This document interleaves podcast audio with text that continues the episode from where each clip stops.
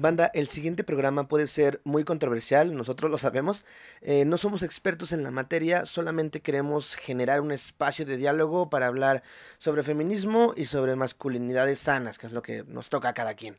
Eh, recuerda que si quieres aportar al diálogo, te dejamos todas nuestras redes sociales aquí abajito. Y por último, pues si te gusta el podcast, compártenos en tus historias o en tus redes sociales favoritas.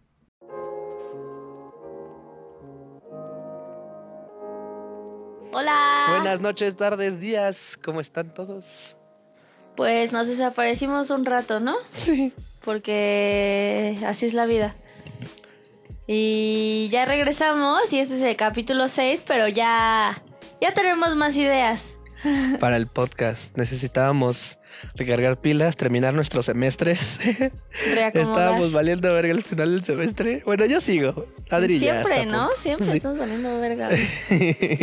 Y decidimos, el camino de nuestra vida nos ha llevado a hablar en este nuestro querido capítulo 6 de un tema que pues es, es bastante importante en estos días, ¿no? ¿Cuál? Dímelo, dímelo, Joshua, ¿cuál es el Dímelo, eh, recientemente, eh, para los que nos escuchan en estas, es primero de diciembre, eh, acaban de, haber unas protestas muy importantes sobre en el 25 de noviembre en Chile eh, para pues feministas importante después de todas las protestas que venían de pues lo que pasó con Piñera y lo que pasó en el gobierno. Y entonces ha habido muchas eh, movilizaciones sociales y esta particularmente nos pega mucho a nosotros, que sobre el feminismo, mi amiga Adri, pues acá se está cada vez involucrando más en el movimiento feminista.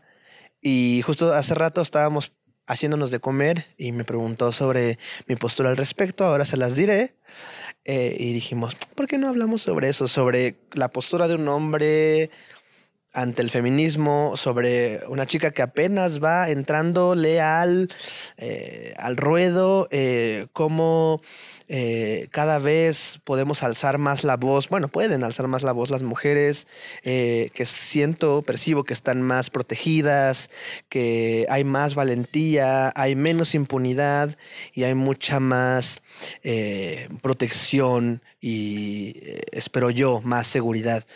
son bien importantes estas protestas y pues a partir de esas preguntas surgió de qué opina del feminismo y qué podríamos hacer los hombres frente a ello, te preguntaré yo después, y qué, o sea, cuál es la carga en cuanto a por qué el hombre debería hablar de las masculinidades sanas, no tóxicas y pues por ahí vamos a versar un poquito, échense su cafecito, este, agarren palomitas o si están en su trayecto a su trabajo o a su escuela o de regreso, pues pónganse cómodos que vamos a empezar. Mariano Osorio. eh, sí, bueno, como un poco de contexto histórico, el 25 de noviembre que dice mi querido amigo Joshua, era eh, el Día Mundial de la Eliminación de la Violencia contra la Mujer. ¿no? Entonces hubieron varias manifestaciones, eh, un, un performance increíble. Uf. Eh, de parte de. Eran chilenas, ¿no? Las que lo sí, sí, sí, El violador eras tú, increíble, de verdad yo. ¡Wow! Se me china la piel. Sí, sí, ¿no? y chido, ¿no? Porque de repente es como las, las pintas que se dieron en la Ciudad de México, de repente es como eh, no, esas, ya sabes, tu típico. Mis monumentos. tu típico primo casado que le da 200 pesos a su esposa para sobrevivir, que se la pasa tomando de no, esas no son formas de manifestarse. Esas no son formas. Y toma, eso es lo que me encanta, que ¿qué fue? Cuatro días después les callaron la boca y fue como de, órale, puto, ahí te va otra. ¿Quieres una forma distinta? Se llenó el zócalo. Yo vi una historia de donde al mismo tiempo todas las mujeres sacaban sus tasers. De, de esos que electrocutan. Entonces al mismo tiempo, un grito como muy ritual. Bien, bien padre. Güey, eso de los tasers también es un tema. O sea, son ilegales. Yo no sabía que eran ilegales. o sea, eso y los gas pimienta son ilegales. O sea, no puedes portarlos, son ah, contadas como armas. Está culero porque yo me armé mi gas pimienta, me lo quitaron. Para entrar a un concierto me lo quitaron, ¿no? Entonces, habría que ver, o sea, creo que eh, muchas de estas, de estos días justamente, o sea, está bonito como el, ay, sí, hay que celebrarlo y no sé qué, pero creo que hay que también verlo, más que solo marchas, creo que hace falta como una organización que vea ese tipo de cosas, que ya son eh, de papeleo, que ya son de pliegos petitorios, que ya van con las leyes, ¿no? A mí se me hace una tremenda mamada que sea ilegal, que algo, las únicas armas que tenemos casi para defendernos sean ilegales. Claro, y que tengan eh, que recurrir a eh, cursos de defensa personal, de box que ya o sea, se está haciendo. Creo que ya se está haciendo. O sea, mi tía, por ejemplo, es eh, está en el asunto del movimiento feminista desde la política y pues si ella está moviendo ahí cosas, no sé si respecto a, a, las armas blancas o no tan blancas, te lo voy a investigar, pero sé que sí desde el nivel burocrático se están haciendo cosas muy importantes porque hay una sociedad civil muy bien organizada. Lo que no está organizado es los receptores, o sea, porque patriarcado. Claro, exacto. Ese, ese, es el gran problema, ¿no? Siempre el maldito patriarcado. Pero enfocándonos un poco más hacia mm, como tal el feminismo, eh, la manera de ver de un hombre, de una mujer, estas cosas de género. Mira, yo creo que en esta época, en estos mundo contemporáneo, ya se está viendo cada vez más y se está reduciendo cada vez más como, o sea, ya hay una disolución un poco del género, ¿no? O sea, ya como con la cultura trans, la cultura queer, el transvestismo, los, los seres andróginos, o sea, hay una búsqueda por, por eliminar las barreras del género, porque las veo así, ¿no? Como barreras. Entonces, por ejemplo, esto del drag me parece como bastante importante porque justo, ¿no? O sea, en la sociedad se, se, fijan como roles de poder. Entonces, un hombre tiene como ciertas, ciertas funcionalidades dentro del sistema, la mujer tiene distintas y entonces eso es definido a partir de su género, ¿no? De por sí hay un buen de brechas, ¿no? Económicas, sociales, raza. O sea, y la de género, sin embargo, parece ser la más mm, restrictiva, o sea, la más como sin permitir cambios. Entonces se me hace estúpido, primero porque es una cuestión biológica que convertimos a algo social que no tenía nada que ver, ¿no? O sea, hace, hace, hace poco estaba viendo una conferencia muy chida, ¿no? Y decía, o sea, me puse a cuestionarme como de dónde vienen ciertas prácticas que yo asumo verdaderas o buenas o tal. Y mucho tiene que ver la cultura. ¿no? Mucho tiene que ver las chick flicks que vemos. Chick flicks. Para el público que no sepa qué es chick flicks, ¿qué es chick flicks? las chick flicks son como las películas hechas para niñas, ¿no? Para niñas, adolescentes, pubertas, este, Pretty Woman, Legalmente Rubia, eh, Sex and the City, High School, Musical, más o menos. Ese es más un musical. Ah, ¿Un musical chick? No, mm, más o menos, tiene cosas. Pues es que en general las películas para adolescentes, es el, target de esa película pues son chavitas adolescentes. Entonces el target... El amor romántico a full. Sí, el amor romántico todo el tiempo. Hollywoodense. Hollywoodense. Este, entonces todas esas películas pues tienen la, misión de adoctrinar a las mujeres, ¿no? Donde se ve más, yo creo que lo que más me caga de las chick flicks son como las rivalidad, rivalidades entre mujeres, como de me quiere bajar a mi novio y por un pito voy a deshonrar a una mujer y por un pito voy a querer vengarme de esa mujer, porque justo alimentan como la rivalidad. Claro.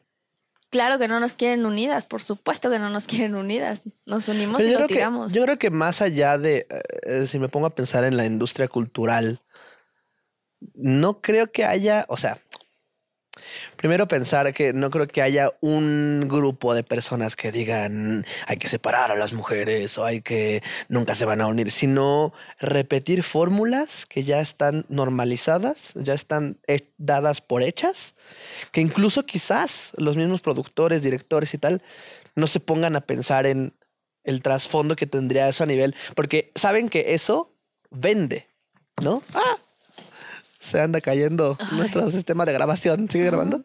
Sí.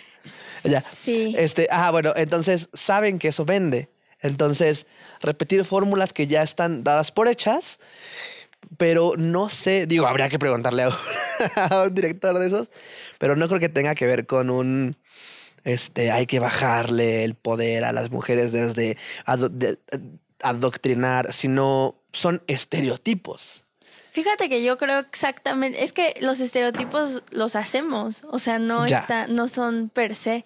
Los estereotipos se crean y se aceptan y por eso se como que se quedan en la cultura, ¿no? Claro. Yo creo justamente lo contrario, ¿no? O sea, cuando hace cine, y más el cine, a lo mejor no sé si hollywoodense, pero sí el cine de gran, de gran producción, tiene toda una organización. O sea, tiene guion para luz, guion para texto, guion para narrativa, guion para imagen, guion para todo, guion técnico, guion, etc, etc. Entonces yo, yo soy de la idea, por lo que he visto también en la escuela y demás, que nada en el cine es fortuito, ¿no? Entonces... Fíjate, me acabas de hacer reflexionar, amiga. Creo que sí, coincido contigo. Sí, entonces yo creo que sí. A lo mejor no es que sea alguien que esté como atrás diciendo, "Ah, tenemos que hacer esto, ¿no? Pero sí hay como un, un, primero una responsabilidad, ¿no? De que sabes que mucha gente va a ver eso. Entonces claro. piensas como, ¿qué hay que enseñarles? O sea, por ejemplo, dicen mucho que... ¿Cuáles son las buenas costumbres, no? Exacto. Y este es un como rumor a voces que pues obvio como todo, ¿no? Ajá. Pero muchos dicen que 2001, Odisea en el espacio, Ajá, ajá. de Kubrick, está casi orquestada por la NASA. O sea que eso más que ser arte era un mensaje político de la dominación de, de tecnología, de la Fuerza Armada, de todo de Estados Unidos y la mm, casi a la vuelta de la esquina imperancia de la tecnología y la inteligencia artificial. ¿En qué año salió? nosotros. 2001, no sé. Voy a buscar. No sé, Pero pero, bueno, tú hay como este secreto. Entonces yo creo que sí, o sea, no creo que la cultura, al menos la hollywoodense, no creo que esté, que sea como liberal y que Claro, sea para como- nada, es súper conservadora. es súper conservadora y bajo, bajo, bajo, ah, va bajo ciertos estándares, o sea, no puedes hablar de lo que sea. No, entonces en eso justo creo que entran estas chick flicks que es como cómo debe ser una mujer y cómo una chica, una niña que no tiene como la conciencia de, de estas cosas, cree que es una mujer, se piensa como el modelo a ser, ¿no? O sea, el modelo de rol Tiene que todo el es como la mundo. niña bonita, rica, que tiene el popular, que tiene como Que importa mucho el asunto de la popularidad en esas pelis. claro, muchísimo. ¿Qué más importa? Yo creo que más que la popularidad importa mucho como que te validen como mujer. Que te validen tienes- quién eres, cómo te ves, muy importante la imagen, ¿no? Sí, por supuesto. No, no, no puedes tener como ningún desperfecto, ¿no? O sea, puedes sentir, pero chiquito. O Ajá. sea, Y, y lo que me caga también de, de esas pelis es que separa, o sea, hacen mucho hincapié, no solo en chick flicks, sino en general. Bueno, quizás, por ejemplo, en series, en, en series que veíamos de niños, que, que separan muy cabrón el asunto de las tribus, ¿no? Los nerds, las, este, las asiáticas, los, o sea, digo, el- el- los niños pues no van a poner separar a los negros de los asiáticos, pero, pero las series ya más grandes pues sí. O sea, se, es un reflejo de la sociedad y el racismo en Estados Unidos que necesariamente es un mensaje que se va hacia todo el mundo. Sí, ¿no? Y incluso en las caricaturas, ¿no? El malo siempre era como un ruso, ¿no? En aquellos Ajá. tiempos, como Ay, el bueno, sí, ruso es el sí, sí. malo en Perry, Todavía, ¿no? todavía. Ajá, todavía, pero ya, ya se la ven más para que no se vea tan evidente, ¿no? O el negrito es como el esclavo, el mexicano es como el pendejo. Claro. Todos estos estereotipos que de chiquito pues no las pasas por un filtro, no, no, te las crees, las compras y de Y que como, siguen "Ah, perpetuando el estereotipo y ahí exacto". empieza la importancia del pensamiento crítico. Que yo estoy, justo ahorita traigo ese trip, qué curioso. El trip de cómo pensar más críticamente, cómo dudar más, cómo... neces- eh, que pues necesitamos conocer más y cuestionar todo lo que consumimos, películas, podcasts, libros, y ya no sé cómo llegamos hasta este tema. Bueno, eh, hablábamos sobre como l- los medios, sobre la definición de- del género, Pero a lo que iba de, de, la conferencia que vi es que justo, ¿no? O sea, creemos que las mujeres biológicamente somos más débiles que los hombres. y ah, este comentario a lo mejor no tiene como la, la gran, el gran sustento científico, pero decía como, o sea, yo, yo como mujer no encuentro ningún lugar en mi cuerpo donde me puedan golpear y me caiga llorando al piso. Pero pégale a un hombre en los huevos. Güey, lo desarmas. ¿Y por qué entonces decimos como, o sea, los, los, en los hombres hay un talón de Aquiles? En las mujeres al menos ahora no se ha encontrado, ¿no? Y está cabrón porque ese, eso lo tuité, me encantó, lo tuité. Sí, lo vi, sí lo vi. y un vato me contesta como, Adriana, este, ustedes también tienen senos y ahí también les duele. Y yo, ah. ¿Qué pedo? Y entonces fue cuando dije, o sea, esto es una guerra de poder. O sea, no es como que no lo supiera, ¿no? Nadie lo sepa, pero es real. O sea, es una guerra de poder todo el tiempo. Sabiendo que nunca nadie va a tener el poder. O sea, no es como que un género va a tener el poder. No es como que por ser hombre ya lo tienes todo. No. ¿El poder de qué? ¿Sobre quién? ¿no? O sea, yo creo que se trata como cierto, este papel natural del dominante y el dominado, el patriarcado quiere ser el dominante y se rehúsa de una manera tal a quitarse de ahí porque no hay una igualdad. Entonces, con el feminismo que se está practicando, algunos tipos de feminismo, porque hay muchos tipos de feminismo, hay diferentes maneras de practicarlo, creo que se está volviendo eso, una guerra de poder que es como, no, no me vas a, el patriarcado ya no me va a dominar a mí, ahora nosotras vamos a dominar. Entonces, por eso tiene que ser un mensaje violento, ¿no? Por eso tiene que ser. Porque es el lenguaje del patriarcado. Exacto, porque es lo único que el, que el patriarcado entiende. Porque es la única manera de dialogar con el patriarcado, ¿no? O sea, ah, quiero, quiero hacer una nota al pie. Yo no soy, no he investigado mucho acerca del tema. Hablo sobre mis experiencias porque justo luego hay banda que es muy letrada y si llega a escuchar esto, perdónenme si no sé mucho, pero estoy aprendiendo. Este, pero sí, decías del, justo el patriarcado, como todo lo que se le está haciendo. Y yo creo que sí le está pegando por, por todo el hate que están tirando de vuelta, porque si no les pegara, pues no aventarían. Pero es un hate que cada vez es más fuerte de regreso porque pega y pega duro. Y es que, por ejemplo, en uno de los libros de Simone de Beauvoir, que es como una de las primeras pioneras del feminismo, justo dice que las mujeres se reconocen como una otredad. O sea, ya no es, no es cuestión de que se, ya ni siquiera se humanizan así, o en ese tiempo, ¿no? Que lo escribió hace muchísimo, ya no se humanizaban, era como servir la otredad, ¿no? E, ella tiene una anécdota con la que empieza su libro que dice que eh, en su cuna al lado de ella había, bueno, cuando nacen, no sé cómo se llaman esas cosas, que no es como cuna, es, los encierran en una caja esa horrible. no sé por qué te encierran ahí, qué horrible, bienvenida. Ah, ¿como incubadora? Ajá, ah, en su eh, incubadora decía como eh, el del niño, como soy un niño. O sea, como las típicas cartas, y ella es como, ella es una niña, es una niña.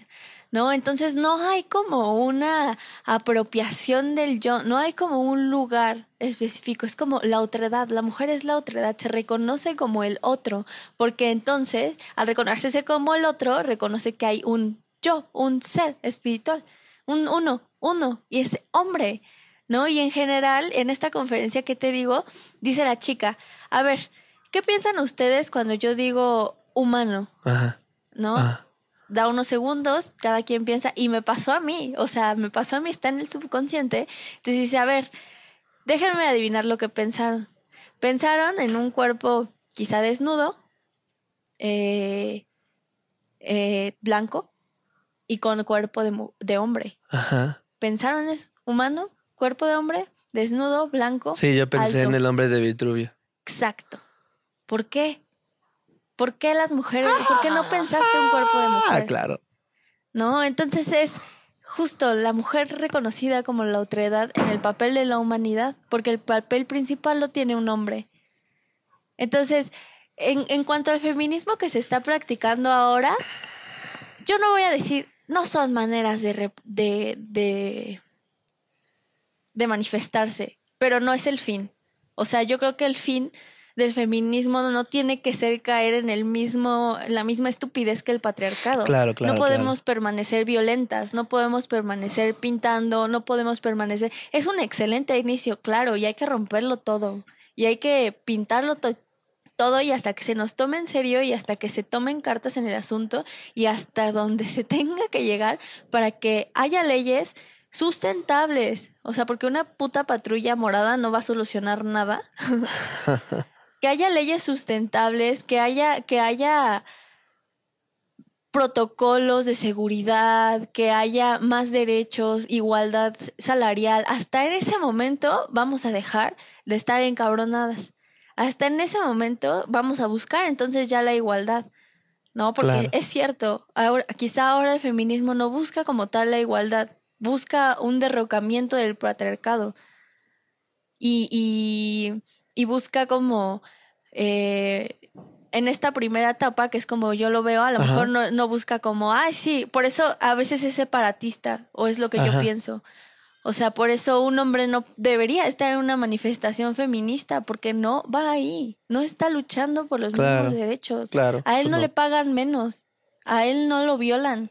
O bueno, quizás sí, pero estamos hablando. Sí, claro, o sea, eh, justo en la mañana estaba viendo eh, que, eh, un- uno de estas, este, eh, justo apoyando al, al- al movimiento, una infografía que decía eh, com- eh, que el argumento del hombre es no todos, no todos matamos, no todos violamos, no todos somos, y decía el contraargumento, pues sí, pero, pero lo han sido lo suficientes como para que sea angustiante y preocupante. Sí. Entonces, pues no tiene mucho sentido. Yo Justo como lo veo, al menos en, en como la no inclusión de los hombres en la lucha, es que los, los derechos por los que nosotros estamos peleando, ustedes ya los tienen. Claro. No tienen nada que pelear, porque ya los tienen, les son dados por nacimiento. Y eso es lo que está cabrón. Está cabrón. Nosotros tenemos que luchar por eso, ¿no? O sea, no diría como tú eres hombre, no puedes opinar. ¿No? O sea, pues al final cada quien puede opinar lo que sea, ¿no? Vivimos en la época de la opinión y no del conocimiento, pero sí creo que los hombres deben mantenerse al margen porque no tienen nada por qué luchar, ¿no? Porque no son sus derechos los que los que se van a ni siquiera puede, puede el feminismo puede ofrecerles algo, ¿no? O sea, hay que pensar que una de las cosas por las que pelea el feminismo son por los feminicidios y el feminicidio es matar a una persona solo por ser mujer. Solo por ser mujer. Entonces, eso no le pasa a un hombre.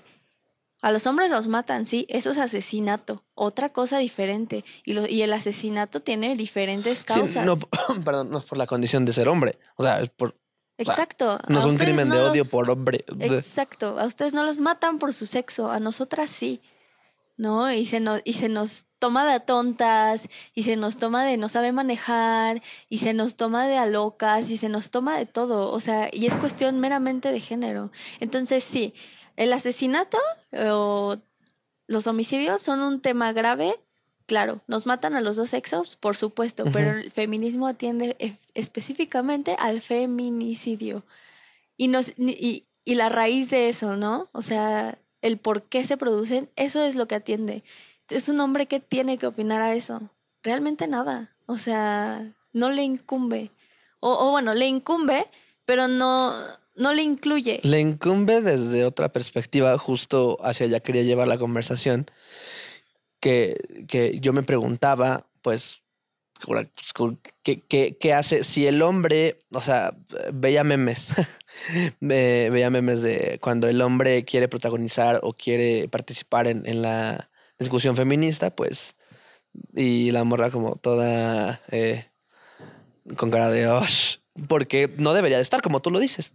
Pero yo me puse a pensar, pero ¿qué sí le toca al hombre? Y, y me puse a investigar un poquito y tenía que ver con entender y cuestionar los privilegios que ya tiene, como dices, de que ya se nace así, eh, y no solapar las, las, las actitudes y las eh, acciones machistas de los amigos, que puede que un hombre no sea machista en sí con sus amigas, pero, ay, porque es mi amigo, le voy a pasar el chiste machista que acaba de decir.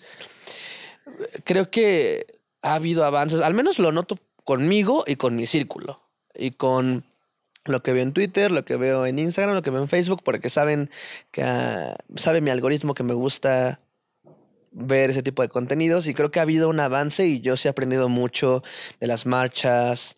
O sea, no estoy completamente en contra de, ay, ¿para qué rayan? Si no sirve para nada. Yo creo que sí sirve, al menos conmigo sí me ha pegado de manera positiva este, el, hecho de, pues, que se manifiesten, que digan lo que piensan, lo que tendría que pasar, lo que, lo que quieren, cómo se les se, quieren que se les trate, porque, pues, insisto, se da por hecho. O sea, se da por hecho que pues que ay, puedes empezar con tu amiga y pues era, o sea, ¿no? Y que, es, que eso es violación, que, híjole, un buen de cosas que, que para mí habían sido normalizadas y que me pesa confesar que, que, que pues no están bien. O sea, que me pesa confesar que yo pensaba que era pues normal, cuando no. Y es muy importante que se sigan manifestando y creo que todo tipo de manifestación es correcta, desde el baile, desde la danza, desde la música. Una amiga muy, muy querida justo decía, híjole, no pude ir a la marcha, pero musicalizó la. Entonces agarraba la, la rola, la, la, este poema o discurso de. El violador eres o eras tú, no sé si el violador eras tú. Este, y entonces le pone música y ella canta súper precioso. Y creo que todo tipo de manifestación es válida, es correcta y seguir alzando la voz, seguir diciendo basta, seguir diciendo eh, hasta aquí, poner límites y pues seguir comunicándose entre ustedes. Insisto, hablo desde...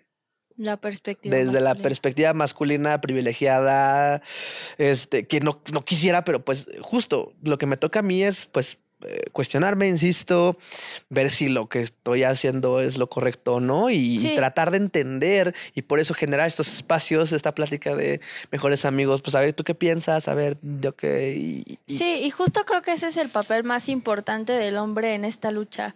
O sea, primero callarse el hocico, ¿no? O sea, no, nadie preguntó, nadie preguntó la opinión, nadie necesita el, el, comentario de un hombre, porque entonces el hombre se posiciona a sí mismo como validador, ¿no? Como de, sí, voy a compartir este meme del feminismo, valido su lucha, muy bien, ¿no? O sea, está de la verga, nadie necesita que nos valide la lucha, la quieran o no, va a estar, ¿no?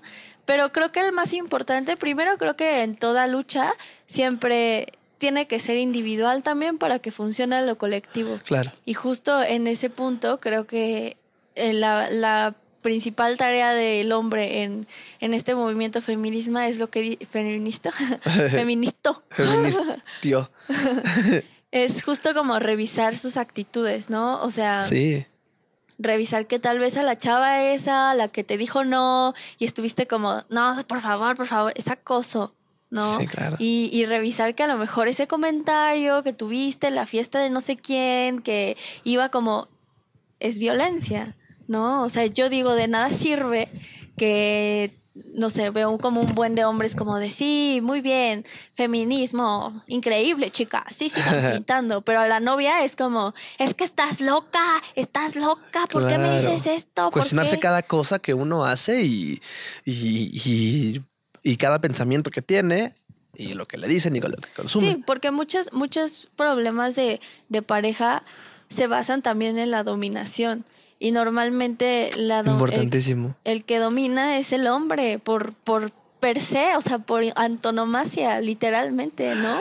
O sea, no hay como un consenso de oye, ¿no? O sea, ¿qué onda? ¿Qué que ese es otro, que ese es otro tema. o sea, la dominación en las, en las relaciones es otro tema, pero en general siempre se asocia así, ¿no? Y muchas, y muchas tendencias machistas que hay en las relaciones, en la, en la manera de relacionarse con, con la gente, ¿no? Con las mujeres, y no solo con tu pareja, ¿no? Hay muchos hombres que son muy machistas con sus mamás, ¿no? Que es como, eres mi mamá, lávame, plánchame, hazme de comer, ya hiciste la limpieza, mamá, esto, a ver, güey, ve y pregúntale a tu papá si te puede ir a hacer de comer. Yo nunca he visto un hombre, jamás en toda mi vida he visto un hombre que le diga, oye papá, ¿me haces de comer? Oye papá, ¿puedes ir a lavar mi ropa? ¿Por qué? fuerte, qué fuerte. ¿Por qué no? Entonces revisar esas conductas que tú dices como, ah, es normal, pues hacer de comer, pues tiene que ser mi mamá, porque mi mamá siempre me ha hecho de comer, sí, cabrón, ¿por qué?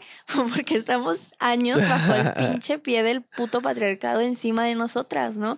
¿Por qué la mamá tiene que hacer de comer? ¿Por qué cuando hay, no sé, tu, una cita romántica, la mujer tiene que hacer de comer al hombre? ¿Por qué? ¿Por qué el hombre O el por qué la asunto, ¿no? mujer ¿Por qué es la que tiene que cuidar a los hijos? ¿Por qué la mujer Ah. tiene que dejar el trabajo para cuidar a los hijos? ¿Por qué no es el hombre? ¿Por qué no empezamos a recuestionar estas cosas? ¿No? Y también, ¿no? O sea, normalmente es como dinero, papá. No, pues también ven con tu mamá. Tu mamá gana dinero, tu mamá trabaja, tu mamá puede darte esto. Claro. Tu mamá te dé el dinero y ve con tu papá que te haga, te tienda la camita y te haga tu chocomilk. Qué ¿no? loco. Y- Entonces, y, también el asunto de, de pagar, ¿no? De pagar las citas. Que yo antes era como, no, pues ya yo tengo que pagar, pero para mí era muy normal. Pues el hombre paga y la mujer no. Porque, y entonces se perpetúa el asunto de que la mujer no puede y el hombre sí. Lo cual desde cierto punto, o desde muchos puntos, puede verse como algo sumamente violento. Esa actitud de, pues yo pago y no te voy a permitir pagar. ¿Qué hay detrás de esa actitud? Yo creo que en ese, en ese aspecto en específico depende mucho del tipo de pareja. Y del ¿no? O sea, contexto también. Del contexto, ¿no? O sea, a lo mejor, no sé, o sea, yo diría pagar algo es caballerosidad. O sea, tú me pagas, me invitas, primero, me invitas a salir tú, tú me estás invitando a salir, ¿no? O sea, para empezar, ¿no? Entonces, quiere, quiero impresionar a la chica, quiero ser caballero, la invito, ¿no? Eh, del otro lado lo mismo, o sea, creo que las mujeres pueden también decir, Sí, oye, claro. vamos a salir, Yo yo, te pago, invito. no, te invito, yo pago, ¿no? O sea, Y para, pero la, la- justo la cosa a la que voy es que para mí era muy incómodo que la mujer me pagara. Por lo mismo, o sea, no sabía por qué. Ahora lo entiendo. Y ahora trato de ser más reflexivo con eso. sí, porque normalmente es como, no, como la mujer va a pagar, Exacto, ¿no? O sea, yo soy el hombre. Y fíjate que a mí también me pasa, o sea, de repente mi papá, pues sí, sí viene como del seno del patriarcado. y él con una educación pues muy rural, muy muy machista, muy, Ajá. muy machista, siempre me decía como, es que, ¿cómo vas a andar con este cabrón si no pueden invitarte a comer unos tacos? ¿No? O sea, ¿cómo, o sea, cómo puedes andar con este güey si no te puede llevar al cine? ¿No? Entonces yo, al principio sí era como, porque pues de mis primeros novios, el Ajá. más serio, pues era un pendejo, yo le pagaba todo, ¿no? Porque no tenía ni un puto peso nunca. Entonces yo decía como, no, sí, no tiene nada de malo, ¿no? Pero sí me sentía como de, ay, no sé si Claro. la estoy cagando porque yo le estoy pagando todo y yo pago todo siempre y, y esto. Ajá. Entonces era como de, ay, creo que le estoy fallando a mi papá, ¿no? O sea, este hombre me está fallando a mí. ¿no? O sea que es, ya es otro tema, ¿no? En ese momento yo me sentía como de, ay, chale, o sea, si ando con alguien que no me puede, o sea, estoy haciendo mal porque él es el hombre y él tendría que pagar. Ahora lo veo desde un punto de, sí, no creo que esté bien que yo le haya tenido que pagar todo, no por ser mujer, sino porque no era mi obligación pagarle no, todo. y en general, pues sale con un amigo, pues no le pagas todo siempre. Exacto, y O yo, sea. y yo digo como, pues porque pinche güey pendejo que no se podía meter a trabajar, ¿no? O sea, qué mamada, ¿no? Pero ahora pienso como, yo, yo creo que puede funcionar. Ya cuando tienes una relación estable, ya entran como estas cuestiones de ahora pago yo, ahora pagas tú, Claro. yo invito esto, y así, no, no, no tiene que ver con el género, o al menos cuando lo experimenté así, Claro. no tenía que ver con el género, era como de, oye, no me han pagado, paga tú. Ah, sin pedos. Oye, ahorita tengo dinero, te invito, ¿no? Todo bien. Pero cuando eh, salgo, por ejemplo, ahora en citas nuevas, como con gente que no, pues no es mi, ni mi pareja ni Ajá. nada, siempre es como yo pago lo mío, tú paga lo tuyo. O sea, siempre es, esa es mi actitud. La verdad es que... Igual yo procuro hacer eso. Ajá, la verdad es que en las primeras citas o salidas con chicos, no, no me nace decir como, yo pago, no te preocupes, nada. Claro. Y tampoco me nace que me digan como, yo te pago, Yo ¿no? te es como pago, de, siempre raro, saco, claro. ajá, siempre saco mi cartera y como de, no, yo pago lo mío. Y ya, ¿no? O sea, no sé, eso yo creo que es más bien cuestión de, de relación, ¿no? Más Sí, que, claro. o tendría que ser. Pero en general sí hay cosas, o sea, hay conductas. A lo mejor, es- yo creo que si haces como un análisis como súper introspectivo, podrías encontrar un buen. Y te digo, Sí. yo en mí las he encontrado. Lo que le llaman los micromachismos, que es un Exacto. concepto que a mí me, me dejó muy impactado. Exacto. O sea, algo que yo veo en todos lados es el mansplaining. Ah, explícanos a la audiencia que... El mansplaining ¿qué es? como un micromachismo que, que trata sobre un hombre validando como lo que dice una mujer o teniendo un como, o sea, una mujer explica algo, ¿no? Y dice esto es esto y así, y el hombre tiene que corregirla porque a lo mejor no dijo una palabra bien o porque a lo mejor este omitió tal parte, o sea, tiene que siempre contribuir a lo que acaba de decir una mujer para que sea válido en la sociedad. O el típico, eso es típico, yo lo veo en todos lados, como de una mujer tratando de, no sé, sincronizar una, una antena con una televisión y el hombre como, a ver, ni siquiera dejan de intentarlo, ¿no? Es como de, oye, ¿cómo le hago? A ver, préstamelo. Y lo hacen Ah, ellos. O sea, como dan por hecho que tú no tienes la capacidad intelectual o para terminar la oración o para dar una opinión tuya o para tal o, o para hacerlo tú, para hacerlo tú con tus manos, para que nada más te expliquen, ¿no? Entonces es como, eso es lo que más yo creo que me caga. O sea, yo sí, cada que lo detecto es como, no me hagas mansplaining. y eso es- lo odio. O sea, es como de, puedo hacerlo yo, cabrón. Solo te estoy pidiendo que me ayudes un poco porque tú tienes más experiencia en esto, ¿no? Y, y sí, ¿no? Normalmente es como tareas de la casa, hombres. Este, sincronizar esto, hombres. Tele, esto. o cosas técnicas, hombres. Cosas Claro. intelectuales, hombres, ¿no? Entonces, es molesto. O sea, es molesto que den por hecho que por ser mujer no le vas a entender, ¿no? O no vas a saber cómo moverle ahí porque... ¿Cómo vas a saber si nunca lo has tocado, Qué no? fuerte. Como si ustedes hubieran nacido tocándolo Qué y... fuerte, qué fuerte. ¿Cómo Claro. me encabrono? no, pues está bien. Es que yo creo que sí, o sea, yo creo que ese es el tipo de violencia que más sufro diario, el Ya. mansplaining, como de... ¿Cómo se escribe? ¿Main? ¿Man? ¿Man? No, man, supongo man. No, Mansplaining. planning. No sé, Bueno. ¿por qué es importante? No, nada más digo, por si alguien quiere investigarlo. Ah, claro, hay que subirlo en las notas del ok, podcast, ¿qué están en las notas del programa.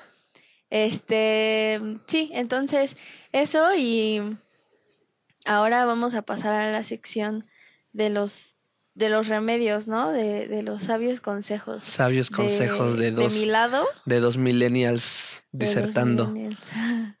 Ah, de los yo- yo dir- ancestrales millennials. de los milenarios.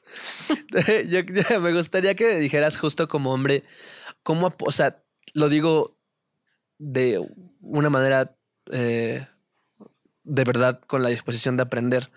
Eh, ¿Qué le dirías justo a los hombres que ya nos interesamos en, en la lucha y no queremos cagarla? Eh, ¿qué, qué, qué, qué cosas podríamos hacer?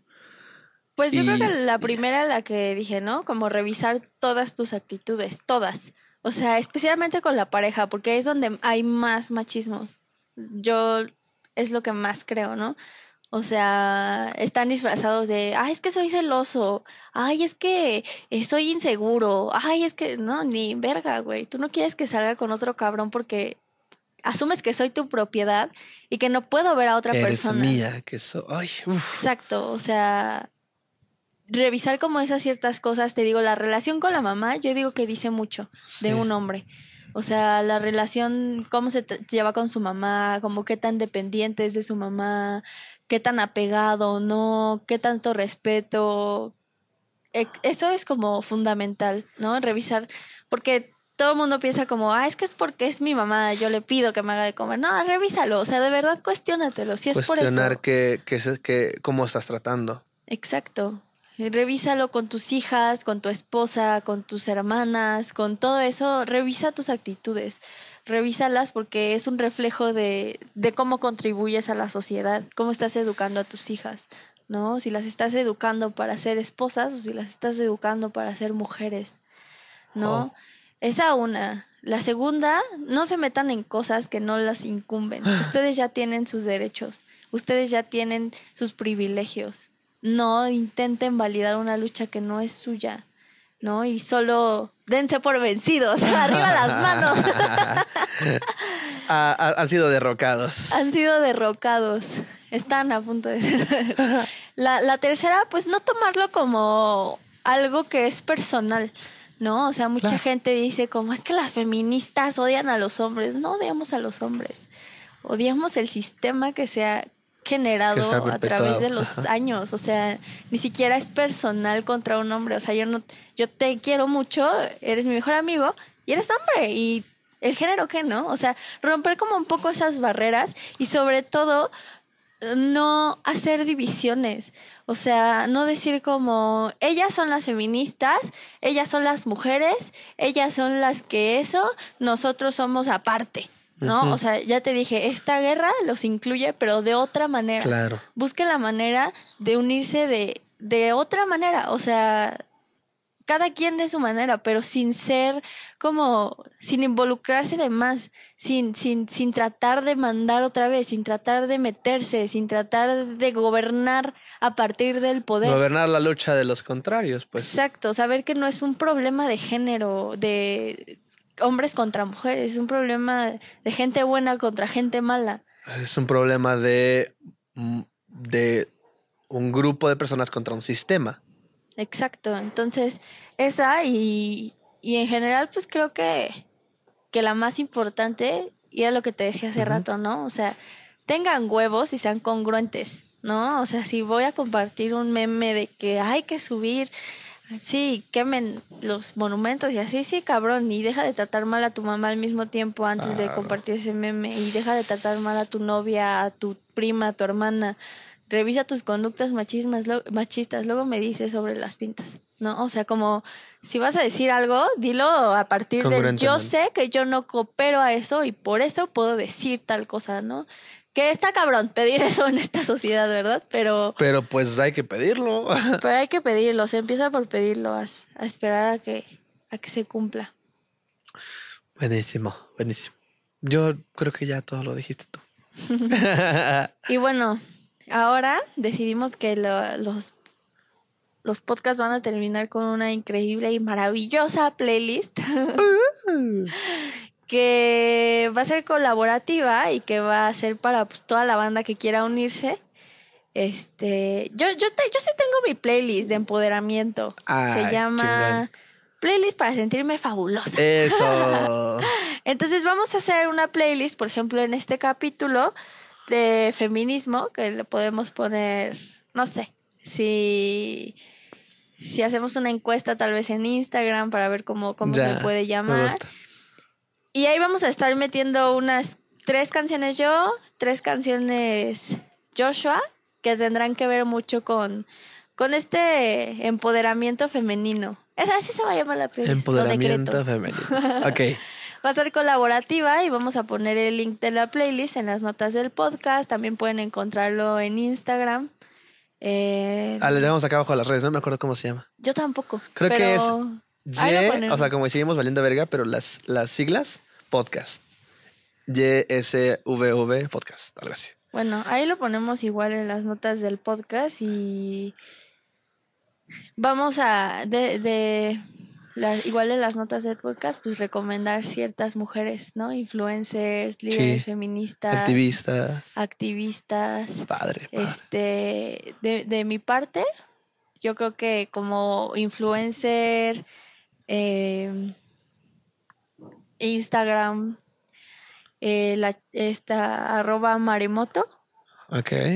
Que se posiciona mucho como una mujer que, pues, saca como las imperfecciones de la mujer. Me gusta mucho su perfil porque es como las mujeres sentimos y sentimos esto, ¿no? Entonces es muy, es muy chido como entrar y ver que, que ella siente como igual y que todas nos sentimos igual y que no estamos locas. Y se crea una comunidad muy padre. Ya. ¿No? Entonces, eso.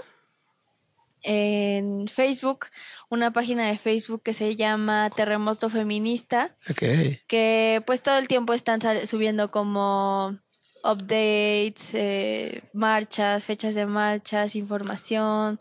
Una página feminista muy chida. Y igual en Instagram, eh, malvestida, arroba malvestida. Ah, sí, claro, sí, sí, sí. Muy importante. eh, increíble movimiento. Y acá en esta, en esta increíble plataforma llamada Spotify. Spotify. Dije que eran increíbles Spotify, súbenos de ranking. este, Spotify. un podcast muy, muy bonito que para mí es como mi santo grial. Ah, claro, ya sé, ya sé cuál. Eh, con amor carajo. Sí, claro, pues escúchenlo todes. de, de Lorena Aguirre, increíble, o sea, de verdad, no diría que es, se basa en el feminismo, pero trata a... Es como un coach de vida, pero a partir de, de la teoría feminista, de la voz de una mujer, de la comprensión a las mujeres, increíble, de verdad. Si pueden, síguenlo. Y la, la segunda de Spotify, se regalan dudas. Se regalan dudas, claro, buenísimo. Y no sé si tú quieras agregar. Pues no, creo que ya todo lo dijiste. Eh, yo solamente haría hincapié por última vez en, en, en sí en observar y cuestionar las propias actitudes y sobre todo también eh, cuestionar sobre los, los eh, masculin- masculinidades tóxicas y cómo, eh, por qué o en qué momento queremos vernos poco vulnerables los hombres o muy fuertes o con una máscara de yo lo puedo todo. Eh, yo ando un poco mucho en ese trip y pues con eso yo quiero terminar.